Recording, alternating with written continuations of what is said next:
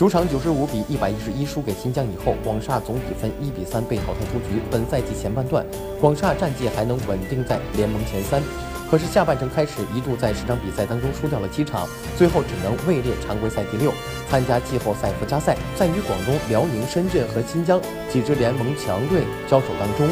广厦常规赛均被对手横扫，已经不复上赛季亚军之勇。队内的功勋外援福特森早已被各队研究透，而博洛西斯在本赛季也只剩下埋怨队友。同时，本土球员进步非常有限，胡金秋对抗能力差的弱点仍然突出。下赛季各队只能有一名港澳台球员，在刘铮仍有合同情况下，林志杰将会离队。作为球队十年来的队魂，野兽的离开对于广厦的影响是巨大的。没有人为他们遮风挡雨，一切只能靠自己。